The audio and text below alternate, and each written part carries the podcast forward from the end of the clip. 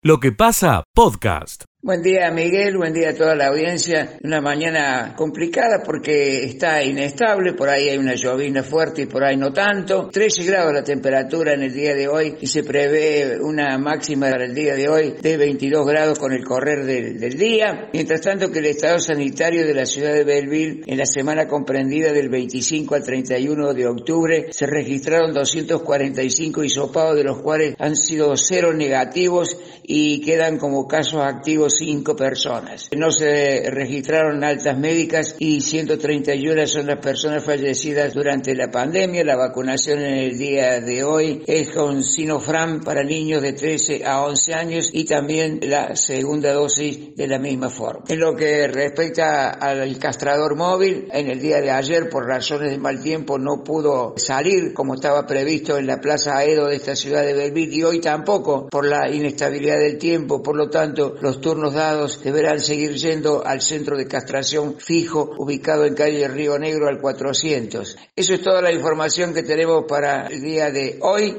Muchas gracias. Hasta luego, Miguel. Escucha lo mejor de lo que pasa.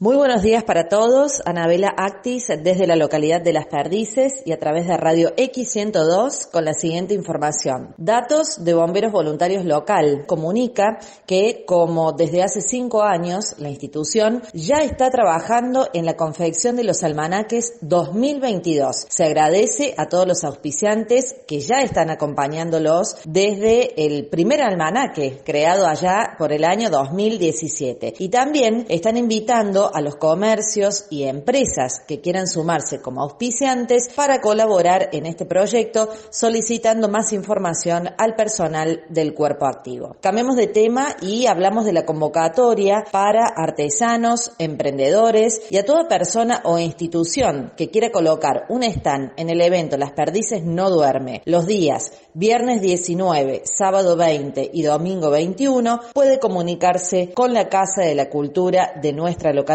es la información de relevancia para compartir con ustedes desde Las Perdices para el Contacto Regional de Noticias. Escucha lo mejor de lo que pasa.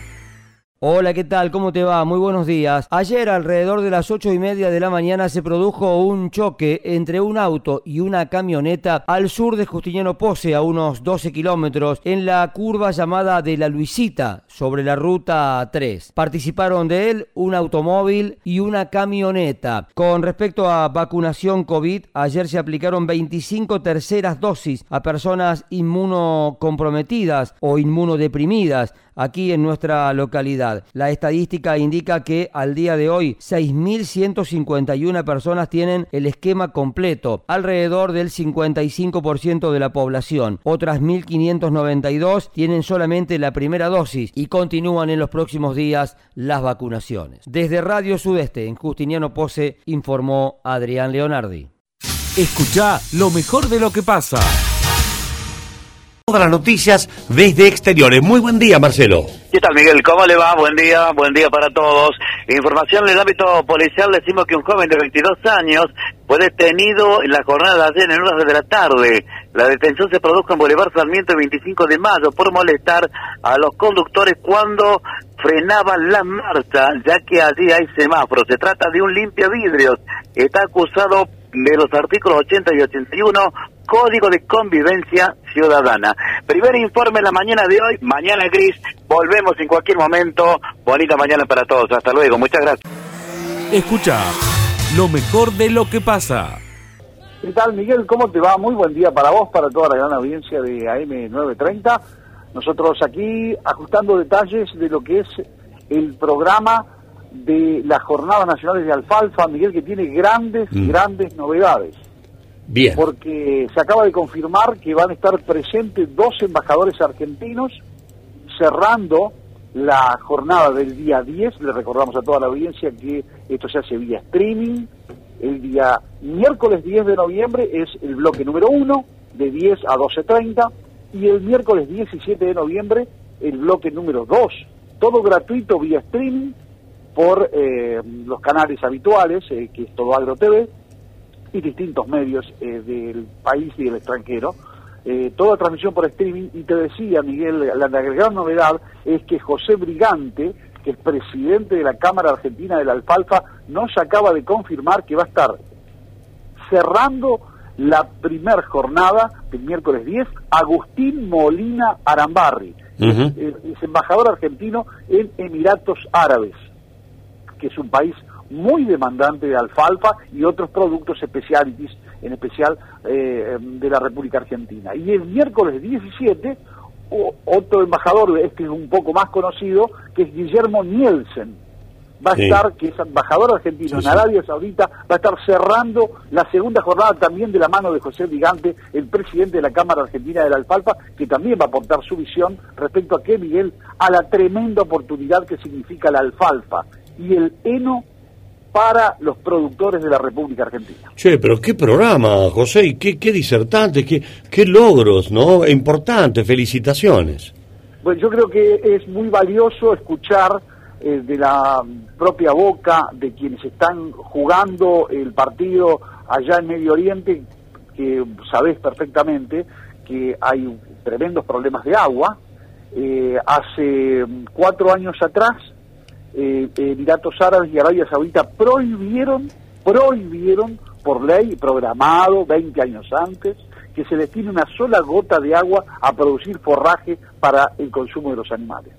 Está estrictamente prohibido en ambos eh, países, en realidad Emiratos es un conglomerado de Emiratos, este, eh, que son siete en total, ¿no? Eh, nos llevará un tiempo, digamos, de codificar todo eso, pero es así, digamos. Conocemos poco de Medio Oriente y ni que imaginemos de Oriente. Pero bueno, el punto es que son países enormemente demandantes, que incluso no tienen restricciones con las alfalfas eh, transgénicas sí lo tiene China, que es otro gran comprador de alfalfa del mundo. Así que yo veo, este, querido Miguel, una gran oportunidad para que los productores afinen la oreja, estén allí, eh, por lo menos escuchando de qué se trata. No solo vamos a hablar de oportunidades para la alfalfa del mundo, vamos a hablar también de contaminación con alfalfa OGM, control de calidad de semilla, en fin, implantación, todo el recorrido de la A a la Z del cultivo de la alfalfa tan importante para nuestro país. Bueno, no, como hablando de oportunidades, José, es viable que hasta algún productor que tenga algún tipo de explotación diferente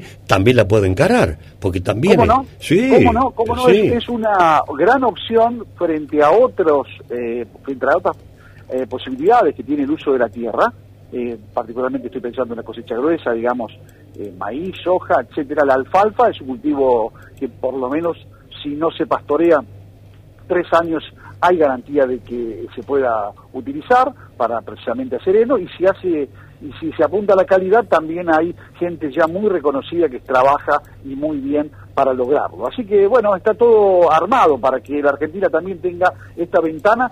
Te recuerdo la cifra, Miguel. El año pasado se exportaron cerca de 80.000 toneladas de heno al mundo. No es una cifra menor, no es una cifra menor. ¿eh? Bien, tentadora. Eh, bueno, José, muchas gracias. Que, que sea un éxito a partir del 10 entonces. Efectivamente estaremos seguramente precisando detalles de la programación en salidas sucesivas aquí en este enorme programa que conducís, que es Lo que pasa. Escucha lo mejor de lo que pasa. Estamos eh, intentando acercar el Estado y sobre todo el Ministerio de Justicia a la gente. Nos llegó el comentario de que había varios barrios de esta localidad, de esta gran ciudad, de que tenían problemas con sus eh, terrenos, sus viviendas. Hay gente que ya está habitando hace tiempo y tiene problemas para poder acreditar su situación. Entonces nosotros, para evitar que la gente tenga que viajar hasta Córdoba, lo que hacemos es traer eh, este operativo, traemos la gente, le levantamos los trámites y ya los llevamos a Córdoba y los trabajamos. El objetivo final de este trámite que hoy está iniciando cada uno de los poseedores es la anotación en el registro de poseedores. Tenemos las acacias, tenemos San Justo, por ahora empezamos a trabajar con esos barrios. Escucha lo mejor de lo que pasa. La Agencia Córdoba Cultura. ¿Cómo están ahora? Un gusto, buen día. Hola Miguel, muy buenos días. ¿Cómo está todo el equipo? Ah, estamos fantásticos acá, pero... Los escucho, los escucho, contentos, alegres. Y si no somos, tenemos que cumplir con la transmisión de estado de ánimo, Nora. Yo estoy escuchando desde Córdoba. Bueno, fantástico ahí. así que este, así me mantengo informada de todo lo que pasa en mi ciudad mientras estoy trabajando aquí en la ciudad. Fantástico, de mucha alegría nos da eso. Ampliado el aforo en bares, restaurantes, boliche, como lo ha publicado ya el gobierno de la provincia de Córdoba. Eh, ¿Qué pasa con los cines, teatro, museos? ¿Cómo viene la temporada que tiene mucha repercusión en la agencia ahí? Sí, por supuesto, y esta era un poco la razón de, de haber solicitado la posibilidad de comunicarme con ustedes eh, que tiene que ver con poner en conocimiento de absolutamente todas las salas, de todo aquello que tenga que ver con espectáculos artísticos, tanto salas de teatro o espacios de clubes que también contratan artistas, los espacios gastronómicos, distintos, distintos lugares en donde el mundo de las artes se hace presente, que hoy tenemos permitido un aforo hasta el 80%, que la verdad, este, Miguel, es una satisfacción.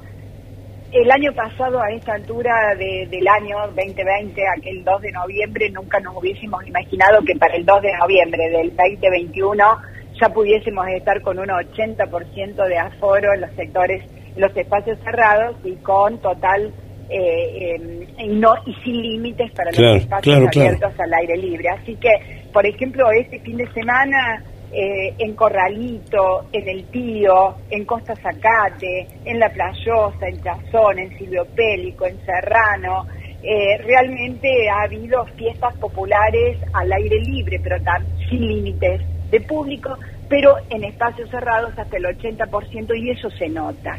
Se nota en la recaudación de los espacios, se nota en la alegría de los artistas, se nota en la posibilidad de que el público vuelva a encontrarse. Así que quería ratificar a través de esta emisora que llega a tan, tantos lugares y tan lejos desde nuestra ciudad hacia, hacia su sector este, de audiencia para que todos pudiesen tener la certeza de que se puede trabajar, la certeza absoluta bien, de bien. que se puede trabajar con el 80% de las foros, siempre manteniendo las ventilaciones que indican los protocolos sanitarios. Eh, estaba razonando, Nora, eh, que el 80% para muchos es casi el 100%, porque hay locales que cuando ya cuando tienen un 80% están trabajando felices y contentos, así que es un número elevado, el 80%. Sí, Miguel, uno si piensa en nuestro Teatro Verdi eh, y si piensa, cuanto más grande es el espacio, más se favorece con el 80%. Porque si hablamos a lo mejor de nuestro teatro La Panadería o cualquiera de las otras salas de teatro independiente de Villa María, el 80% al, no, al, ser espacios pequeños, con pocas locaciones, con pocas butacas, para que el público me entienda, el oyente me entiende, tiene que tener una ventilación muy adecuada, ventanas de ambos lados, eh, a veces tener las ventanas abiertas permite que ingrese el ruido, los ruidos, y eso impide un desarrollo normal de la actividad artística arriba del escenario. Pero eh, para los espacios más grandes, el 80% es casi la totalidad. Sí, es casi la totalidad. Bueno, fantástico que sea así, que se vayan acomodando las cosas. Igual ustedes están muy ligados al Ministerio de Salud, que va marcando un poco las pautas, pero eh, ¿qué se avisora ahí en Córdoba? ¿Qué hablan entre ustedes? ¿La cosa viene bien o puede haber algún entorpecimiento, Nora? No, eh, la verdad es que las conversaciones con el Ministerio de Salud son permanentes porque a medida que ellos eh, van tomando eh, van tomando conocimiento de los números de la pandemia, nos van transmitiendo a nosotros la tranquilidad o el alerta depende de esos números para poder avanzar con programaciones que son muy importantes. Miguel, por ejemplo, hace escasos minutos acabamos de aprobar la, la programación completa del Teatro San Martín al 80% del aforo, que significa una inversión de 2 millones y medio de pesos, eh, con presencias estelares como la de Bruno Gelber, este pianista argentino famosísimo internacional, que está este próximo viernes y sábado aquí en Córdoba, y los números que nos dan desde el Ministerio de Salud y, las, los, los considerandos que nos dan nuestros sanitaristas nos permiten pensar que vamos a poder cumplir con el 100% de la planificación de noviembre y diciembre del Teatro San Martín. Eso implica artistas trabajando, el público, todos los empleados trabajando, todos los empleados del Estado afectados, técnicos, administrativos que son dependientes, de, que están en el Teatro San Martín, dependientes de la Agencia de Córdoba Cultura, todos están trabajando con sus respectivas eh, vacunas. Y esto nos da la certeza de que viene una temporada fantástica, Miguel, y de esto Villa María no está exenta. Bien, bien. Así que seguramente estaremos trabajando juntos este, con el ente de deportes y turismo eh, para poder tener una temporada con mucha arte, y con muchos espectáculos en nuestra querida ciudad, en la medida en que estos sigan siendo los números que nos dan nuestros sanitaristas en relación a la pandemia. Eh, Nora, ¿cómo está viviendo esta campaña política? Eh, porque Nora Vedano no, no, está la foto en, en alguna boleta, no, pero a nosotros los villamarenses nos extraña un poco esa ausencia. Pero ¿cómo la vive Nora? Por supuesto, como todas las campañas, yo soy una militante eh, de toda la vida. Siempre cuando me preguntan cómo me considero desde la mirada política, me considero eso, una militante. Eh, por lo tanto, esta campaña es una campaña muy particular, una, una campaña muy entrañable, porque es la primera vez en la historia de Córdoba que estamos mm. haciendo una campaña, en mi caso, eh, llevando como estandarte y como bandera el nombre de dos mujeres. Entonces, eh, Miguel, eh, cuando una ha tenido tantos años, tantos años de militancia, desde 1983 con la apertura de la democracia, y poder haber transcurrido cada una de las instancias de esta historia personal, pero también partidaria, política pública, de gestión pública, poder estar trabajando eh, y llevando adelante las propuestas de mm, ellas, que son Natalia de la Sota y por supuesto Alejandra Vigo, dos mujeres muy diferentes, dos mujeres que comparten y que convergen en los fundamentos del Partido Justicialista, de Hacemos por Córdoba, de esta alianza electoral con 19 partidos. Digo, es una campaña muy particular que va a ser inolvidable y que es absolutamente estimada por mí y por todas las mujeres, ¿no? Es decir, yo creo que es la primera vez que en Córdoba las mujeres cordobesas tenemos la posibilidad de demostrar nuestra verdadera solidaridad, creencia y respetuosidad hacia nuestras pares. ¿no? Yo fui eh, intendenta, Miguel. Sí, sí. Y ojalá hubiera tenido una candidata a diputada y una candidata a senadora eh, que encabezaran las listas para saber que en el Congreso de la Nación iban a hablar por mí. Y esto no es un no es descartar a los compañeros que acompañan esas boletas, de hecho eh, Alejandra Vigo la acompaña Eduardo Castelo, pero eh, las expresiones, el sentimiento, la perseverancia, la consistencia del quehacer cotidiano en defensa de, de los derechos de las mujeres en Natalia de la Sota y en Alejandra Vigo están totalmente asegurados.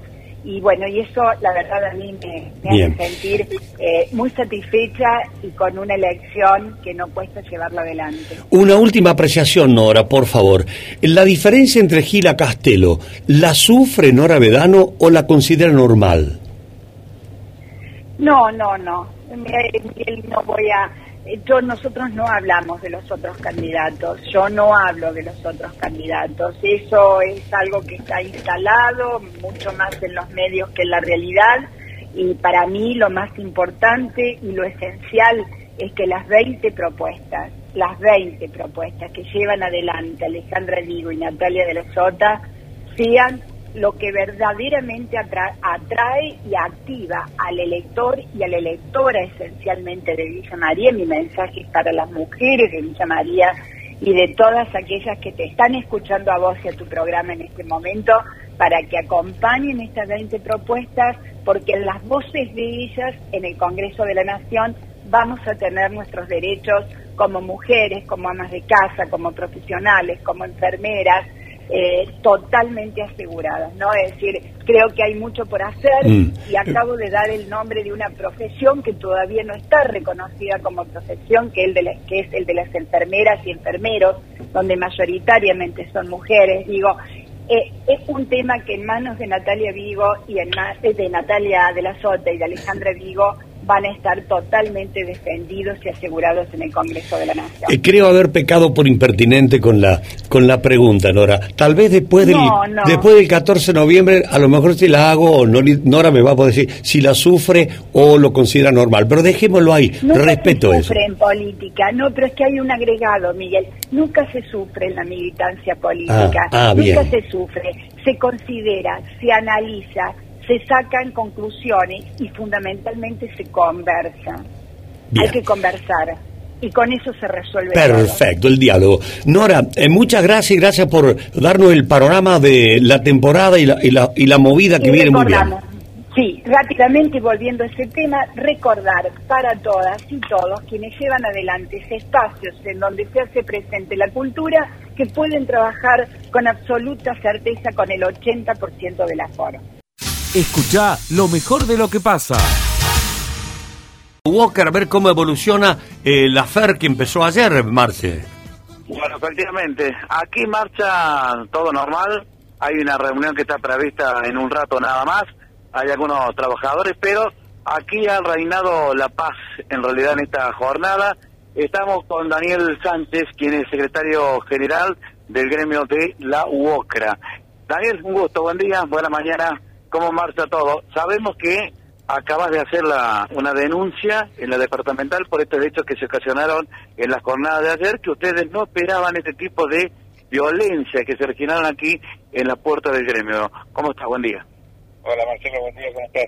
Buen día para, para todo lo de la, la Bueno, lamentable lo que pasó ayer y acabamos de hacer la denuncia, ¿verdad? Eh, recién estamos viniendo de la fiscalía donde nos encontramos con, con estos hechos de ayer que, que bueno, hemos denunciado a estas, a estas personas que las conocemos.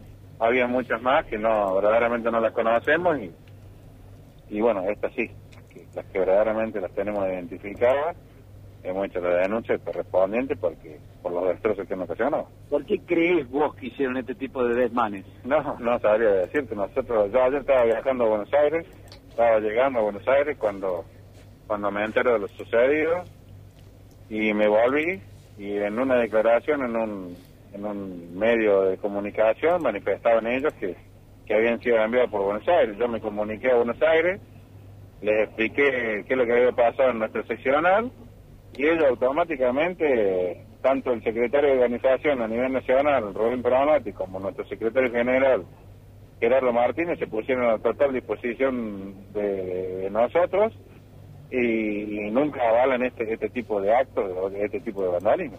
Bien, está Miguel escuchándote, quien conduce la segunda parte de, la mañana de la radio. Miguel, te está escuchando eh, para que puedas hablar con Daniel Sánchez. Bueno, cómo no. ¿Qué, tal, Daniel? Eh, ¿Cómo le va, Miguel? Miguel Borsato te está saludando desde estudios. Un poquito más para avanzar. Eh, a mí me cuesta entender que un secretario general del gremio, como el caso tuyo, Daniel, no tengas ni siquiera una orientación de dónde puede venir este desmán. ¿Qué es política interna? ¿Tiene relación con lo que pasa en las diferentes facciones de la UOCA en Buenos Aires? ¿Por dónde viene? No, no, no, Miguel. Nosotros, primero que yo soy nacido criado en Villa María, a mí me conocen todos. Eh, la otra no tenemos interna. Hasta la semana pasada estuvimos hablando con esos dos compañeros, esos compañeros que encabezaron eh, este disturbio. también son parte de la comisión. No tenemos interna. Mm. Eh, entonces, no tenemos dos, tres fracciones, no, no, no, eh, somos todos de una comisión que venimos desde hace un par de años eh, y ante el fallecimiento de, quien era nuestro secretario en su momento, Miguel Verón, automáticamente se hizo el corrimiento y, la, y siguió la lista. Y estos compañeros que vinieron ayer a romper, dos son parte de la lista, entonces eh, hasta la semana pasada nos estuvimos reuniendo, nos estuvimos eh, whatsappeando, diríamos, y, hablando por teléfono, porque estamos en constante eh, comunicación, porque son compañeros que están en San Francisco, que pertenece que están en San Francisco en la delegación, que pertenece a la sección de Villa María, y son compañeros que están en, en la delegación de Marcos Juárez, que pertenece a la sección de Villa María. Hay uno de los identificados que es secretario adjunto del gremio. Vos decís que no hay internas, pero este secretario adjunto encabezó la manifestación pidiendo justamente tu destitución. O sea que alguna interna hay. No, no, traía, la destitución de la comisión y él es parte de la comisión. O sea que encabezó encabezó una marcha pidiendo su, su, su propia, que, que, que lo saquen también a él. O sea, es un poco inentendible. diciendo, Me, me parece, por eso te estoy diciendo, por eso- porque como te diga, la renuncia o que se sacaron a la comisión, él es parte de la comisión. Claro. Entonces, ese es el tema. Suena raro eso. ¿Cómo es, ¿Cómo es que hasta la semana pasada estaba todo bien y de golpe estuvo todo mal? Y nosotros no somos, somos toda gente de laburo, somos toda gente de diálogo, no vamos a ir a romper algo. Yo creo que los compañeros por ahí están o están mal asesorados o alguien eh, quiso hacer algo que no podía hacer y, y bueno. Bueno, y después de esto, lo-. ¿lograron hablar con esos compañeros? ¿Qué, qué pretenden ellos? ¿Qué, ¿Cuáles Sí, son los sí, puntos yo- claves yo- del reclamo? Yo hablé con Ledesma. Me dijo que, que bueno, que ellos habían, a él lo habían mandado a Buenos Aires y bueno, que él dé las explicaciones en Buenos Aires. Nosotros no nos vamos a meter en ese en ese embrollo. Nosotros vamos a hacer todo lo que sea legal. Está bien. en la justicia No, está bien, está bien, son los pasos como- que, como- que corresponden. Pero claro, no, pero vos con- comprenderás, Daniel, que a toda la comunidad le llama la atención, como te está preguntando Verónica, ¿cómo puede ser que una persona que es del riñón salga a atacarte al corazón? Sí, pero bueno, eh, por ahí eh, ustedes han visto tanto en, en, nivel nacional. Ahí va la cosa. Este, este tipo de cosas. Ahí va la cosa. Es nunca un- pensamos nosotros que, que nos iba a pasar a nosotros en Villa María, que nos conocemos todos y en la región, ¿no? ¿Cuándo tienen la convocatoria de elecciones ustedes? No, todavía no tenemos convocatoria. No, no sabemos qué va a ser. El, te- el tema es que hoy estamos saliendo de la pandemia. Eh, si ustedes preguntan en otros sindicatos, están en la misma situación que nosotros. Estamos esperando los tiempos correspondientes en el Ministerio de Trabajo de la Nación para que nos autoricen a, a hacer las elecciones, tanto a nivel local, nacional. Eh, creo que recién va a haber un- unas elecciones dentro del Ministerio de Trabajo de la Nación, así que nos falta un rato, nosotros no, no tenemos día ni nada todavía. Bueno, personas heridas no hay, Daniel, no, no, eso está todo bien, no hay problemas. ¿Cómo? Heridas. No, Pero- no, no, gracias a Dios, no, en mal momento, las chicas que trabajan en la obra social, había una compañera afiliada que estaba embarazada, que salió corriendo, se patinó, un, un compañero la, la, la ayudó a levantarse y, y bueno, y esas cosas que, que, que, que nos ponen de mal humor, porque yo te digo, estaba viajando a Buenos Aires, estaba llegando a Buenos Aires y, y me entero de esto. ¿no? Bueno, nos quedamos con que lo que te dijo a vos, me mandaron de Buenos Aires. Exactamente. Ah, mira. Entonces, que dé las explicaciones donde las tiene que explicar él. Yo no tengo que, por qué salir a hablar de, del compañero, que por eso te digo, a todos le decimos lo mismo, ¿no? Acá es un sindicato de puertas abiertas, es un sindicato donde se recibe a todos los trabajadores, es un sindicato donde hemos recibido trabajadores de otros sindicatos, y por ahí, no sé, eh, verdaderamente estarán mal asesorados, estarán mal vistos, o alguien le dijo anda y rompe y toma la seccional y, y bueno, gracias a Dios no pasó más que esto, ¿no? ¿La relación de, de ustedes con el gremio a nivel nacional es buena? ¿Es de diálogo? Nosotros tenemos, tenemos, por eso te decía al principio, nosotros tenemos el total apoyo a nivel nacional, tanto de nuestro secretario general, Gerardo Martínez, como, como nuestro secretario, perdón, secretario de organizaciones, que es Rubén Pronati. Eh, los dos están al tanto de lo que pasó, los dos nos pusieron, se pusieron a total disposición y tenemos el apoyo de ellos. Escucha lo mejor de lo que pasa. La columna de Martín Aranís. Miguel, ¿pedías número de Córdoba? Sí. Tenemos número de Córdoba. Atención, encuesta realizada por CB Consultora la última semana de octubre y creo que se va a dar en Córdoba si se dan estos CB, números. que no es una yerba eso, ¿no? Es CB no, Consultora. CB Consultora. ¿En qué onda? ¿Es ¿Neutral? Es nacional la encuestadora. Ha Eh, hecho encuesta en casi todas las provincias. ¿Tienen neutralidad? ¿Tienen... Y las encuestas nunca son neutrales. No hay nada neutral No hay en la vida, ¿no? Pero bueno, nos permiten tener una fotografía. Y yo creo que se va a dar lo que alguna vez dije. Que Juntos por el Cambio iba a superar el 50% de los votos y que incluso iba a estar más cerca del 55%. Anda juez, entusiasmado, que dice, ¿cuándo dijiste ayer que, que venía hoy juez? Vino anoche. Ah, ya estuvo en anoche. Villanueva. Ah. Dijo, vamos a ganar por amplio margen y vamos a superar claramente el 50% de los votos, aunque todavía no se ilusiona con la famosa secta banca. Ah, No, dice, no es cuestión de matemática, es cuestión de política. Si nos alcanza bien y si no, vamos a estar conforme con, con las 5. Pero con estos números, Miguel, atención, porque Juntos por el Cambio le puede quitar una banca, hacemos por Córdoba. Puede quedar 6 a 2. esta tanto así, a ver qué dice la encuesta. Atención, la pregunta inicial era, ¿A quién votarían si fueran estas las opciones? Luis Juez, Juntos por el Cambio, Alejandra Vigo, Hacemos por Córdoba, Carlos Caserio y el Frente Todos, que son los tres candidatos a Sí. senadores. 50,3 Juez, 22,2 Alejandra Vigo y un total de 2, eh, perdón, 7,9 Caserio. Esto es sin contemplar los indecisos. Contemplando los indecisos, el resultado sería el siguiente. Por eso yo dije que iba a estar más cerca del 55 que del 50. 54,9 obtendría Luis Juez en las elecciones generales del Bueno, 14 de octubre. 55. 55. Le faltaría una décima nada más para el 55. Nada más. 25,1 hacemos por Córdoba. Ahí ah, suma tres puntitos. Suma tres puntitos. Y en el caso de Caserio, del Frente de Todos, 10,8. Bueno, suma dos y medio. ¿Cuál sería la certeza? Que el Frente de Todos va a conservar un diputado, nada más. Caserio no entra como senador. Hacemos por Córdoba va a tener que remar y mucho para alcanzar la novena banca o la tercera de propio Hacemos por Córdoba. Porque con 55% Juntos por el Cambio va a estar más cerca de la sexta que Hacemos por Córdoba de la tercera. Es mucha la diferencia. Estamos hablando de 30 puntos. 55 a 25. Sí, Martín, ese diputado del Frente de Todos asegurado, ¿es Martín Gil? Es Martín Gil. O sea, se no va a haber el- elecciones. ¿En Villa María? Claro. Porque es testimonial, dice usted. No, porque si gana como diputado, el acastelismo le va a dar los votos para que siga de licencia. ¿Para que asuma como diputado? No. ya dijo que no. No, no, como es testimonial, es para que siga en obras públicas y entonces no va a haber elecciones, todo. Queda Bueno, todo como está. Esa es la gran duda por estas horas aquí en Villa María. Este- y has dado en la tecla, Miguel. Porque lo hemos explicado en varias ocasiones. Si asume como diputado, si busca ser diputado nacional, el acastelismo ya ha dicho, no, de No. ninguna manera para ser diputado no vamos a aprobar licencia.